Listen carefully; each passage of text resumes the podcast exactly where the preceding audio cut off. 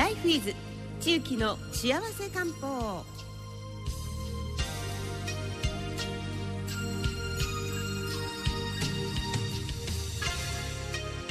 ライフイズ中期の幸せ漢方。このコーナーは中期堂薬局赤田千幸先生にお越しいただいております。よろしくお願いします。よろしくお願いします。今日はからし色のはい。シャツねセプテンバーな感じがします。ありがとうございます。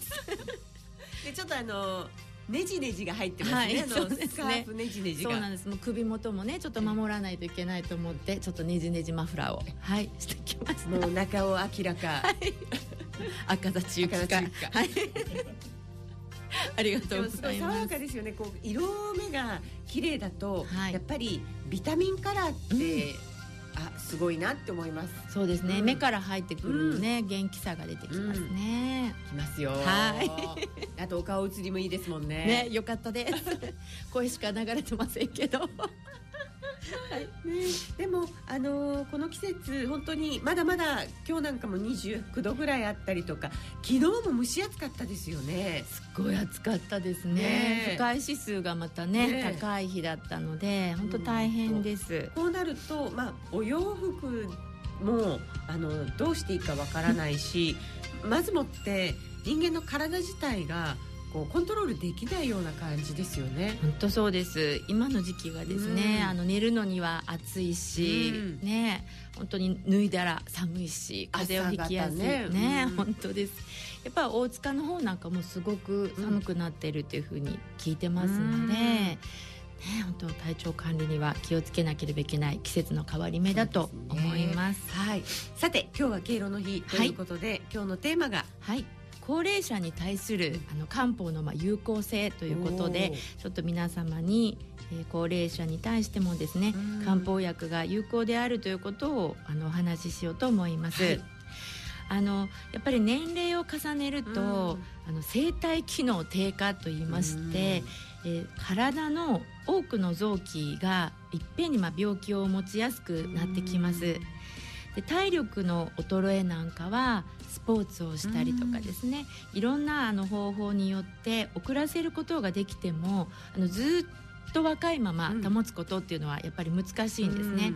不老不死は永遠のテーマと言われておりますけれどもなかなかあの生き物というものは全員、まあ、死亡に死んでいくということに、あの進んでいきます。それに対してあの漢方薬に含まれているあの植物の中にあるフラボノイドというような成分がですね、はい、え臓器の衰えを防ぐという効果が認められています。フラボノイドってあのガムとかでよく聞きますよね。はい、ね。あのフラボノイドガムに入っているのも葉緑素なので、うん、まあ、フラボノイドと言っているみたいです。全体のまあ植物の成分ということになります。うんで漢方ではあの心の働きと、まあ、体の構造と機能を両方ともその気気血水のこの気によって支えられていて、うん、え心と体は一心となって働くというふうに考えられていて、その気というものが衰えないようにすることが、まあ、健康の秘訣というふうに言われています。やはり病は気からっていうのは、もうその通りな部分ってあるんですね、そうなんです。やっぱり心の力がなくなると病気をしやすくなるといったような状態ですね。これが一つあって、うん、もう一つの考え方はあの五臓全体の機能低下っていうのも高齢者です、うん、さっきあの冒頭で申しましたけれども、えー、えー、五臓というのは肝臓、心臓、えーと、脾臓で肺、うん、腎臓この5つのことを五臓と言います、はい、特にこの五臓のうちにあの腎臓というところが、うん、えー、加齢老化を最も表す臓器で、うん、えー、寿命を決定する、まあ、生命のバッテリーのような意味をします。またあの病気に対する抵抗性というのも、この腎臓の力で見ていくので、この腎臓の機能低下のことをあの漢方用語では腎虚と言って、腎臓が虚するというふうに書きます、はい、だから漢方では、えー、この気をしっかり保つということと、腎臓の働きを保つこの2つによって、え老化を防ぐことができるというふうに考えています。なるほど。はい。じゃあ実際に腎虚と言ったらどんな症状が出るのかというと、女性ではあ男性も最近は言いますかね、うん。更年期症状ですすね。ねそれからあの冷え症とかね、うん。から全身倦怠感。から頻尿。うん。尿失禁、うん。浮腫。うん。ね。前立腺肥大。うん。あとはまあ性欲減退など。そういったことがあの腎虚ということで言われています。でこういった症状に先ほど言いましたその腎臓に効くというか、うん。腎の働きを良くする漢方薬が効くというふうに言われています。でそれが、えー、と六味丸、ですね。えー、六の味の丸と書いてうん。六味丸や八味地黄うん。丸、五社腎気丸といったような腎を強める漢方薬、うんそれからもう一方があの気の巡りですね。うん。補気剤といってうん。気を巡らす漢方薬が補中液気糖うん。従前大補糖うん。など、えー気を巡らせる漢方薬も推奨されています、まあ、こういった漢方薬を飲むと先ほどお話しした、うん。まあ、尿失禁や浮腫など、うん。えー効果があるというふうに言われています。うん。でもともとあの西洋薬の中にあるそのジギタリスとかアトロピンとか聞かれたことありますかね。ね。強心剤としてうん。西洋薬でも使われているんですけど、うん。こういうのももともとその植物の成分から取られています。でツボクラリンと言ったらですね、うん。筋弛緩剤なんですね。うん。筋肉をこう弛緩させる薬。あとモルヒネですね、うん。痛み止め。こういったものも植物成分から、えー発見されたものなのでその漢方薬ってまあ草や木とかって思われるかもしれませんが、確実な有効成分が入っております。ただこのように西洋薬みたいにこう単体で使われなくって、さまざまな他の植物複数の生薬と混ぜることによって、作用基準が、まあ、はっきりしないというふうに言われる欠点は作るものの、うん副作用も少ないといった、えー有利な面が、その単体の成分で使わないうん。漢方薬の良いところとされています。そのあたりでお薬の副作用が出やすい高齢者の方には、うん。漢方薬っていうのが非常に、まあ、安心して使っていただける、えーお薬なんじゃないかなと思っています。うん。なるほどね。はい、さてそのはい。腎臓と、はいというこの関わりっていうのが、うん。とても密接であるということがすごくよくわかりましたけれども。ありがとうございます。うん。実際にですねあの使われた例っていうのがありますので、えー、84歳女性の方なんですけど、はい。まあ、排尿障害うん。ですね、えーそれから、まあ、ひ実際に言うとその頻尿とうん。残尿感だったんです。ううで下腹部をこうやってギューって押さないと、うん。まあ、尿が出ない。だか尿意を催し催して漏れちゃうんだけど行ったら出ない。で出そうと思うとぐっとこう膀胱を押さなきゃいけない。でもう84歳なのでお背中もちょっと曲がられてますので、なかなか力が入らないんだろうなと思ったんですけどこの方に八味地黄丸を出しますとですね、あのおしっこの出が良くなってその一番悩んでたのがあの残尿することによってあの尿路感染、うん。膀胱炎みたいにすごくなるんですけど抗生物質がずっと出てたんですけど、うん。それってやっぱり腸がね弱って下痢になっちゃったりとか。あの耐性ができてしまって、うん。抗生物質が効かなくなってしまった状態だったんです、でそういう方にその八味地黄丸を出しましたら、まあ、尿漏れも少なくなったし、排尿障害もなくなったのでもちろん膀胱炎も起きなくなったというふうに非常に喜んでいただいたので、まあ、そういった症例にもいいなというふうに感じました。うんうん。またあとはあの冷えとかしびれですね。よくあの言われるんですけれども若い方だけではなくてその気が少ない高齢者の方は冷えを感じられます。で64歳の女性の方で、まあ、手足がまあ非常にしびれて冷たいと、でそういう方にはですね冬季刺逆化五周油小強糖という漢方薬をお出ししたところ、うん、まあ、3か月ぐらいでちょっと暖かくなってきてで7か月ぐらいでですね、まあ、いらなくなったっていうことなんですけど、まあ、7か月経ったら季節が変わっちゃったのかなとも思いますが、うん、まあ暖かい季節は飲まなくてよくて、まあ、今から冬にかけてまた温めるために飲まれたらいいなというふうに思ってて実際にあの爪の色なんかもとっても綺麗になっていらっしゃいました。今のお薬の名前めちゃめちゃ長いですね。長いですね。はい。それだけなんかいろんな生薬がさっきのあのねあの混ぜることによって その柔らかくだけれども、はい、あのじわじわとそうなんです効いてくるっていうところですよね。そうなんです。すごい長かったです、ね、すごい長かったですね。冬季刺逆化五周油小京糖という名前です。はい。あとはですねあの生活習慣病っていうことで、まあ、高血圧とか高脂血症をお持ちになる方多いですよね、でもそれはまあ病院でね薬があるからって言われるんですけど、はい、漢方薬局来る時はですねそれは言わないで、まあ、頻尿また主訴として来られるわけです。そうするとまた蜂蜜溶岩がまあ症にあったのでお出ししたところ病院の検査で最近あの動脈硬化指数っていうのが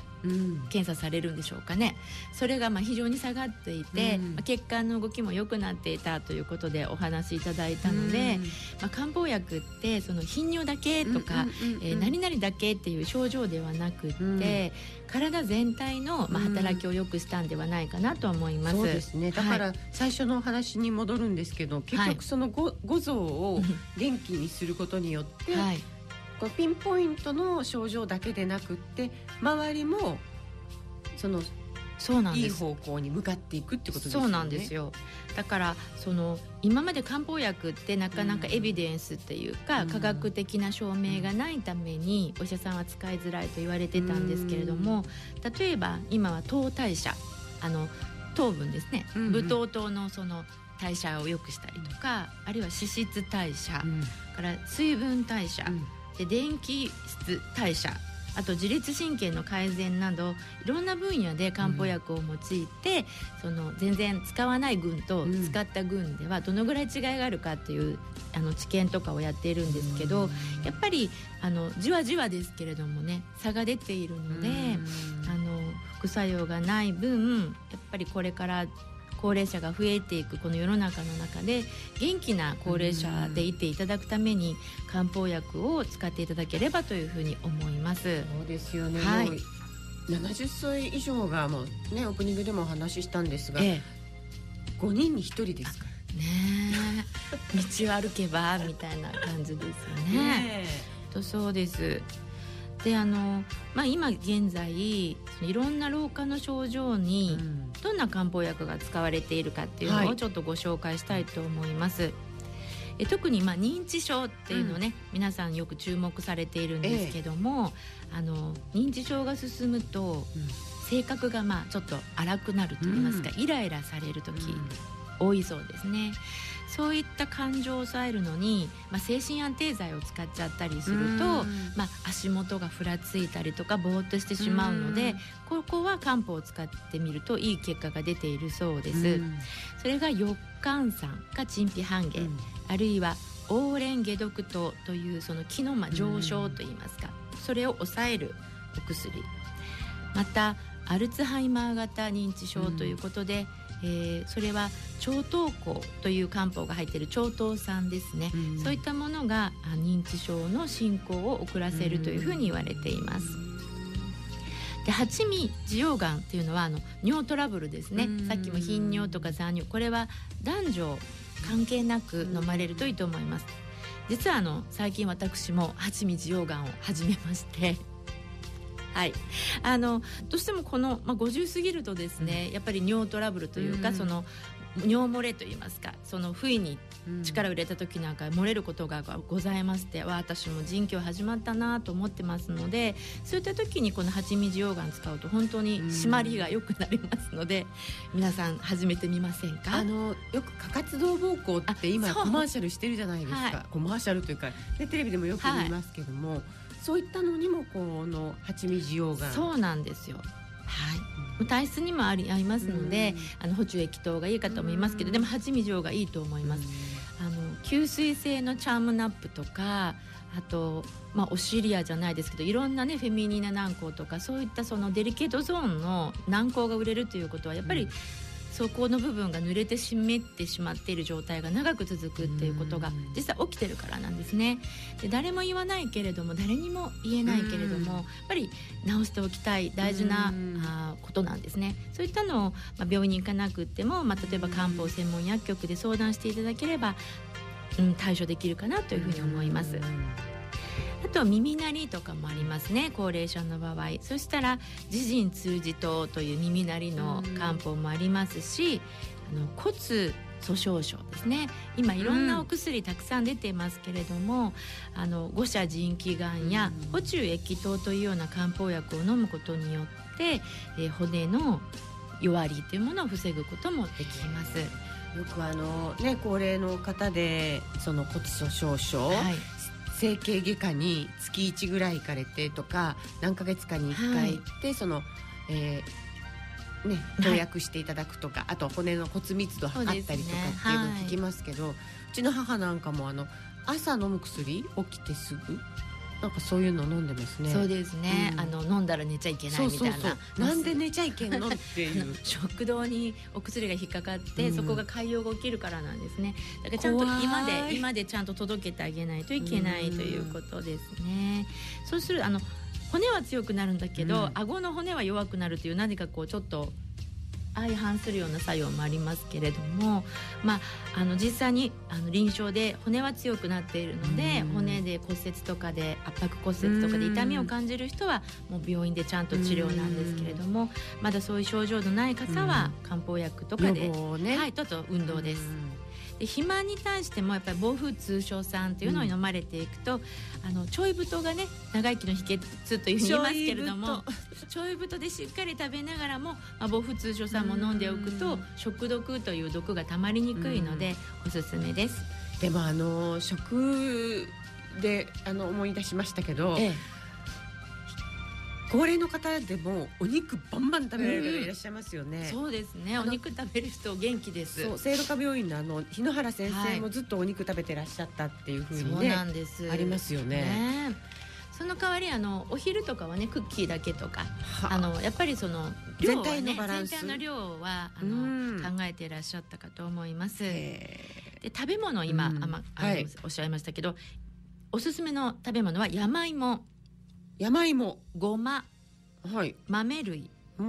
あとくるみなどがあの抗老化の食べ物として、まあ、注目されています。あと大豆イソフラボンもさっきお話ししたような骨にもとってもいいですし、あのぜひ取り入れていただければと思います。でも大豆イソフラボンっていうのはお味噌でいいんです。そうですね。お味噌が一番いいと思います。はい。納豆もいいですけどね、うん、えっと酵母菌で発酵されたものが一番いいので、うん、おっしゃったようにお味噌が一番のおすすめになります、からあともちろんウォーキングや筋肉トレーニングはねぜひあのややらないといけないことなんですけどもまず気力がないといけないですし、うん、やろうっていう気持ちがまず湧かないとね。そうなんです。そのためには周りとのコミュニケーションとか、まあ、女性なんかもね行こう行きましょうよみたいな感じで行きますけど、男性の方はちょっと一人でいらっしゃる方も多いのでぜひぜひ声を掛け合って、うん元気な、うん、はい、高齢者にたくさんなっていただければなと思います。元気な高齢者大事ですよね。はい、は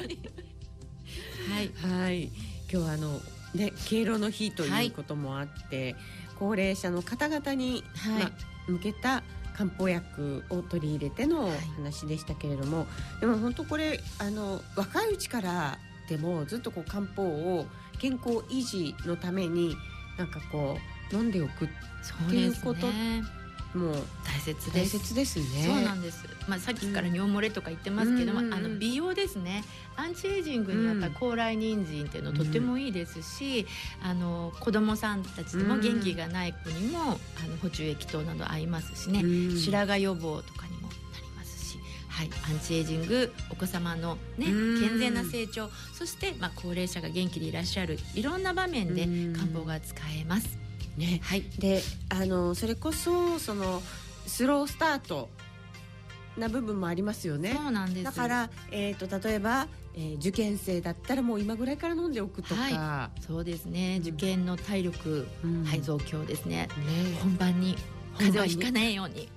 インフルエンザにかからないようにね今からだと思います。幅広く応用できるという漢方薬。はい。はい、ぜひ皆さんもあの取り入れてみてはい。かがでしょうか？あとですね、はい。すみません宣伝よろしいでしょうか？10月の、えっと13日の土曜日11時からさっきの腎のお話ですね。腎虚のお話とそれから腎を強めるあのチェアヨガ